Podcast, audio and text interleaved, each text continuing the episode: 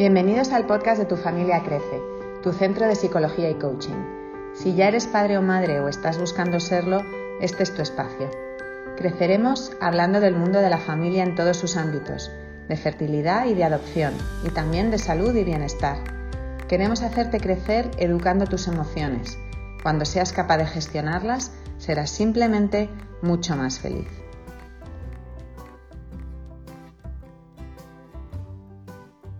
Hola, ¿qué tal? ¿Cómo estáis amigos? Hoy dedicamos el programa a la figura del profesor, el profesor de colegio. Queremos darle voz en nuestro programa porque creemos que es uno de los pilares de la sociedad. En estos momentos tan delicados que estamos viviendo, ellos son una fuente de información directa sobre qué está pasando con nuestros hijos y su educación. Por ello, hoy tenemos a Menchu Cuesta, profesora en la actualidad de quinto de primaria en el Colegio Nuestra Señora de las Maravillas de Madrid. Menchu es doble titulada en educación primaria e infantil y está especializada en literatura creativa. Esta seño lleva 35 años dedicada a la docencia y ha escrito más de 30 cuentos, muchos de ellos relacionados con las emociones. Y como a nosotras las emociones es lo que más nos gusta, hoy tenemos con nosotras a una persona emotiva, sensible, divertida, creativa, muy comprometida con los niños y también con los padres. Bienvenida. Bienvenida, Menchu. Eh, Buenas tardes, muchas gracias. Bueno, qué, gusto tenerte un ratito sola para nosotras después de estar rodeada de tanto niño, ¿no? Te sacamos de ahí un ratito y, bueno, nos va, nos va a encantar hablar contigo y que nos des un poquito de, información de lo que está pasando por allí, ya que nosotras no podemos estar dentro. Así que nada, ¿estás lista? ¿Estás lista? Que tenemos un montón de, de cositas que preguntar. Pues sí, de primera mano os contaré todo lo que queráis. Muy bien, bueno, pues vamos a empezar entre, entre todas las habilidades y todo tu conocimiento que nos ha contado Ángela, pues vamos a entrar mejor en tu, en tu, faceta, como, en tu faceta como profesora, ¿no? Y, bueno, queremos centrarnos pues en este curso escolar que, también fue parte del curso pasado, pues, eh, pues este momento que estamos viviendo tan peculiar, lleno de barreras y límites por el virus este que, que, que estamos viviendo, el, el COVID. ¿Qué está suponiendo para los profesores el uso de la mascarilla? Vamos a ver, eh, lo has dicho muy bien, es un año difícil, probablemente y desde mi punto de vista casi más difícil que el del año pasado. Es cierto que dar clase online y todo lo que supuso el confinamiento fue muy duro, pero este año estamos presenciales. Claro, ocurre que los niños volvieron al cole, los niños esperaban un cole normal y las medidas de seguridad son brutales. Eh, tanto en nuestro cole como en todos, eh, hay distancias de seguridad, desinfectamos continuamente los materiales, eh, no juguetes, núcleos de burbuja. Esto es muy duro, es muy duro emocionalmente. Y la mascarilla, que es por lo que me preguntas, creo que es lo más duro. Es lo más duro por dos aspectos. Yo destacaría hay un aspecto físico, que es real. la vocalización se pierde, Leí el otro día un estudio que los profesores estamos alzando 12 decibelios más la voz. Mm. Eso es nódulos, afonías, problemas de garganta. Es decir, es un problema físico y real. Imaginaros, yo como bien has dicho, estoy en quinto de primaria, pero imaginaros a los niños de infantil que aprenden a leer fonéticamente mirando la boca de su profesor, viendo cómo hay que poner la lengua, viendo la forma. Todo esto se acabó.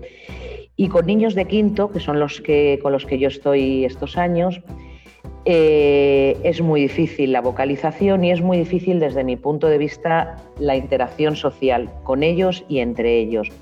Es decir, mirar, hace unos años se descubrieron las células empáticas, no hace muchos años, lo que llamamos normalmente neuronas espejo. Eh, nosotros aprendemos y nos copiamos de lo que tenemos enfrente, hacer la prueba y poneros delante de una persona que ría, de una persona que bostece, vamos a hacer lo mismo. Como profes es muy duro, yo estoy dando clase desde septiembre y no he visto todavía la cara de mis niños. Mis niños se quitan la mascarilla en el comedor y los profesores normalmente no cuidamos comedores, se ocupan otras personas.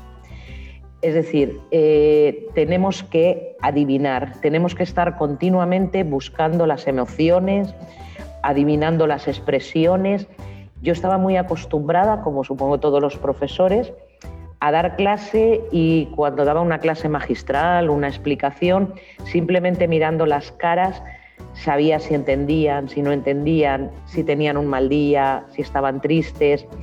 Eh, todo esto se ha perdido. Así que sí, ciertamente creo que la mascarilla produce un bloqueo en la parte emocional.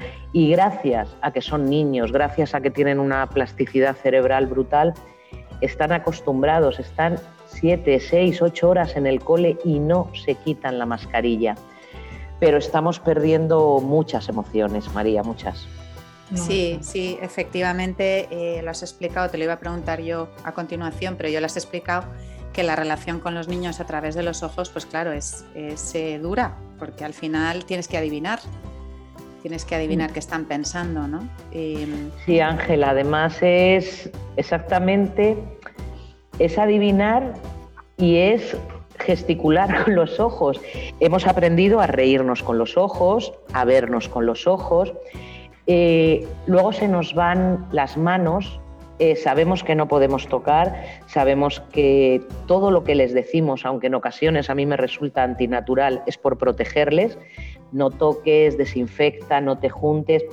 Pero hay veces que lo notas, lo notas tú como profe y ellos que necesitamos la mano y como no podemos darla, yo les noto a veces que se tocan la espalda o a mí me ocurre, esta mañana una criatura ha ido a abrazarme, no, no me abraces, y simplemente con abrigo y todo pones la mano en el hombro como intentando dar calor, decir aquí estoy y los ojos, pues lo has dicho muy bien Ángela, ahora mismo lo son todo y ellos están aprendiendo a expresarse con los ojos.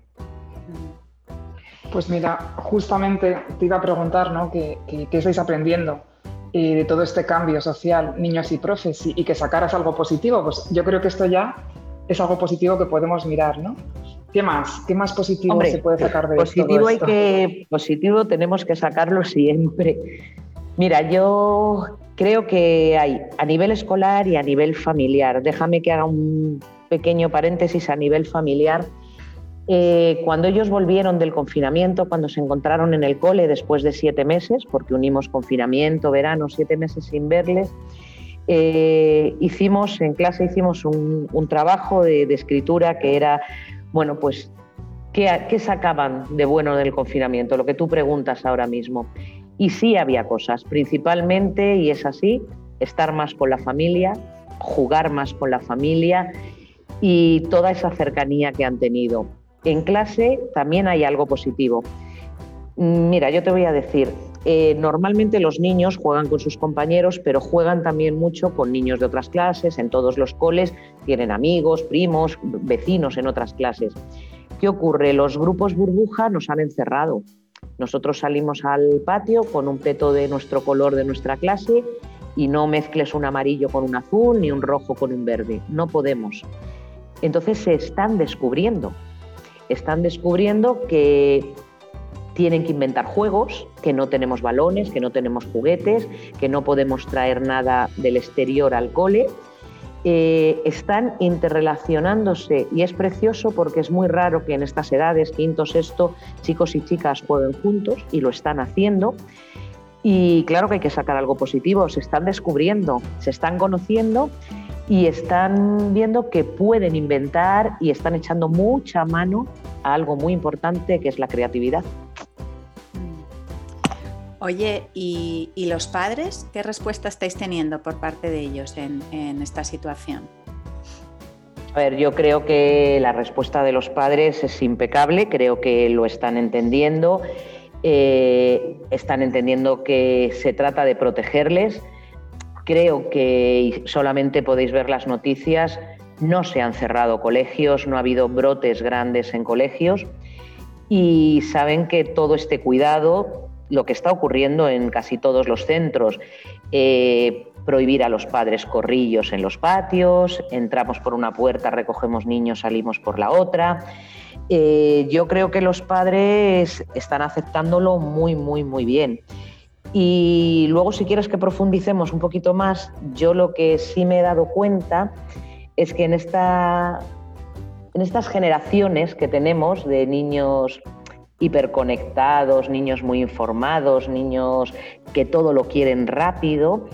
Eh, cuando estamos hablando de la era de la hiperactividad, porque la gente llama esta era la era de la hiperactividad, eh, ocurre una cosa. Nosotros nos damos cuenta que estos niños se están muchas veces criando en lo que llamamos una crianza helicóptero, en la que los padres están totalmente volcados en su educación, eh, los padres están preocupados por temas emocionales, por temas de personalidad, mucho más que antes, que solamente era tema académico. Pero todo esto de lo que hablamos es verdad que genera esta superprotección de los niños, de niños hipersaturados de actividades, eh, genera, y lo sabemos todos, padres, profes, eh, una no tolerancia a la frustración. Tenemos niños con mucha información, niños que dan a un botón y saben todo, pero niños poco tolerantes, niños que se frustran.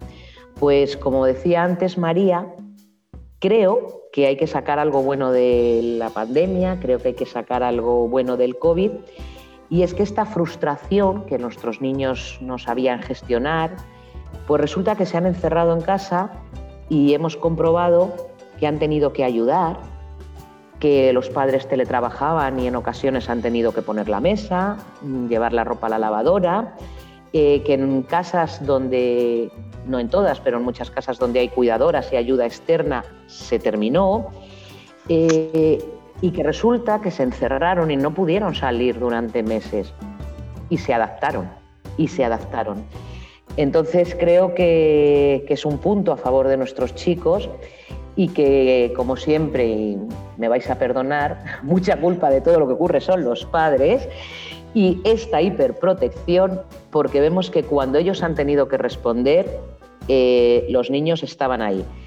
Y daros cuenta, mira, hay un, hay un estudio muy gracioso que dice que el 83% de los profesores detectamos cuando las tareas las hacen los padres y no los niños por lo que hablamos, por este protegerte, implicarme en la educación, cual te estoy quitando madurez, pero ocurre que en la pandemia han tenido que sentarse, conectarse online, gestionar sus deberes, gestionar sus trabajos, porque no siempre podían estar papá o mamá porque estaban teletrabajando, y ellos han tenido que hacer esto, ayudar en casa, y ellos solos han tenido que ponerse freno. Fíjate, ¿no? Si tenemos ahí eh, aprendizajes por parte de, todos, de los padres y de los niños. La verdad es que es increíble. Y de los profes, de todos. Por supuesto, de todos en general, sí. Mm. Bueno, pero bueno, eh, realmente como esta, esta pesadilla pasará, ¿no? Y seguiremos con nuestra vida, eh, aparte del COVID y todo lo que, lo que nos ha afectado, y todo lo que ha afectado a los niños, de lo que estamos hablando. Nos interesa también mucho conocer la situación de la educación en general eh, ahora, ¿no? en, este siglo que estamos viviendo. Eh, ¿Qué característica común destacarías de los niños de hoy en día, aparte, de la frustración ¿eh? que ya estás hablando? ¿Qué otra característica podrías destacar de, de la educación de hoy en día? Vamos a ver, mira, yo creo yo además, mira, hoy a las 8 de la mañana he tenido un curso en el colegio sobre los nuevos, los nuevos tiempos, con lo cual me pillas muy fresquito todo. Perfecto. Eh, es cierto, es cierto, quiero decir que nosotros llevamos en este cole años siendo pioneros en un cambio de educación. Eh, yo llevo 15 años haciendo aprendizaje cooperativo. Cuando tú decías esto, había compañeros profes que creían que estábamos locos hay algo que se está moviendo y se está moviendo aquí en la escuela rural, en la pública, en la concertada, en todas. Y tú lo has dicho, es este siglo. Vamos a ver, en una época en la que todo cambia, en la que las últimas generaciones esto ha ido a ritmo de crucero, esto ha ido loquísimo, no tiene ningún sentido la educación como se estaba entendiendo hasta hace unos años. No podemos tener niños en la misma situación que los teníamos en los años 70 hay que dar un cambio y voy a volver a meter el COVID en este cambio. Es decir, la educación ahora mismo solo tiene sentido si el protagonista y el partícipe es el niño. Y te voy a poner el ejemplo. No, estábamos diciendo antes que están sobreinformados, que los niños tienen ahora mismo acceso a todo. ¿Qué sentido tiene? ¿Qué sentido tiene eh, obligar a unas clases en las que yo te doy, tú estás sentado como elemento pasivo, te pregunto y lo cuentas? Eh, enfrentarse a la educación este siglo se dice un reto, yo prefiero llamarlo una aventura, por lo menos para mí lo está siendo. Es una educación en la que todo tiene que ser más flexible. Y volviendo a lo que os decía que iba a tocar el COVID, yo creo que el COVID nos ha enseñado algo que llevamos en colegios como el mío diciendo hace muchos años. Eh, lo que viene es diferente. A los niños hay que educarles en otros aspectos y yo creo que hay que educarles en creatividad, en pensamiento crítico, en dimensiones sociales, en cuerpo, en movimiento, en colaboración.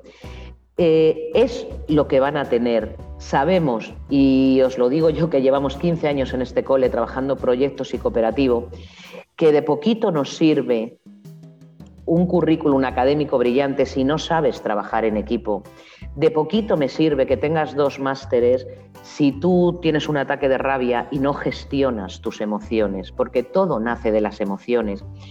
Eh, porque tenemos que dar una vuelta a las metodologías, porque tenemos que trabajar en cooperativo, en proyectos, en aulas invertidas, que lo habréis oído y lo sabéis. O sea, los niños tienen que ser eh, los artífices de su educación, de su aprendizaje. No, no son espectadores, ellos tienen que estar. La famosa frase que la conocéis, eh, cuéntamelo y lo aprendo, déjame que lo haga.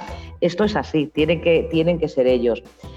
Y tenemos que entender, y yo creo que se está entendiendo ya desde hace un tiempo, que los niños son seres únicos y que cuando ha ocurrido la pandemia y no sabemos si dentro de 5, 10 o 15 años va a haber otra, o va a haber grandes problemas de cambio climático, y lo sabemos, que lo que nos viene es duro, eh, yo lo que te tengo que educar es para que sepas enfrentarte a todo esto, para que sepas regular tu conducta, para lo que llamamos en mi cole saber ser y saber hacer. Mm. Eso es lo que nos va a diferenciar en la vida. Lo demás lo tienen ahí, al alcance de la mano, pero desde luego es un siglo de modelos pedagógicos distintos, de mucha neurociencia, de estar aprendiendo mucho y sobre todo lo que os digo, mucha emoción por el medio. Oye, y, cambiando de tema, vamos ahora con tu faceta más artística como escritora. Sabemos que has escrito y publicado numerosos cuentos, pero háblanos del último, de Pies Descalzos. ¿A quién te diriges y, cuál es tu objetivo? Pues mirar, Pies Descalzos es un cuento que, nace de las emociones y nace porque, bueno, habéis comentado que, soy profe de primaria y de infantil. Llevo años en primaria, pero yo he trabajado 18 años como profe de infantil y, siempre me ha gustado trabajar a través de los sentimientos y de las emociones. Es un libro que trata y narra los días de la semana y las estaciones del año, pero no como se las solemos enseñar, ni a base de canciones, ni poemas, sino a base de recuerdos. Es gracioso porque, mira, os voy a contar una anécdota. Eh, mi libro salió en abril, en pleno confinamiento, claro, cuando entró en imprenta esta no era la idea, y yo al principio fue un jarro de agua fría porque mi libro iba a ser presentado en mi colegio y en otros cuatro, tenía muchas ferias, tenía y yo pensé, cielo santo, las cajas a la habitación y el libro aquí. Y resulta que, que, no, que cuando el libro salió ha tenido una muy buena acogida, además entre adultos, que me llama mucho la atención, es prosa poética porque realmente es un libro sencillo, me decía el otro día una compañera, es un libro sencillo que nos devuelve a la felicidad de lo simple. Es un libro para recordar y justo como hemos estado encerrados, eh, yo siempre les digo a mis compis que lo trabajen en clase porque es un libro que tú puedes leerlo y guardarlo, pero es un libro para trabajarlo con los niños, para trabajar sus emociones. Es para decir eh, a qué te recuerda a ti un lunes, eh, cómo te olía el mes de marzo cuando estabas encerrado. Eh, pues lo que habéis dicho, todo emoción y sentimiento puro. Todo gira siempre en torno a lo mismo.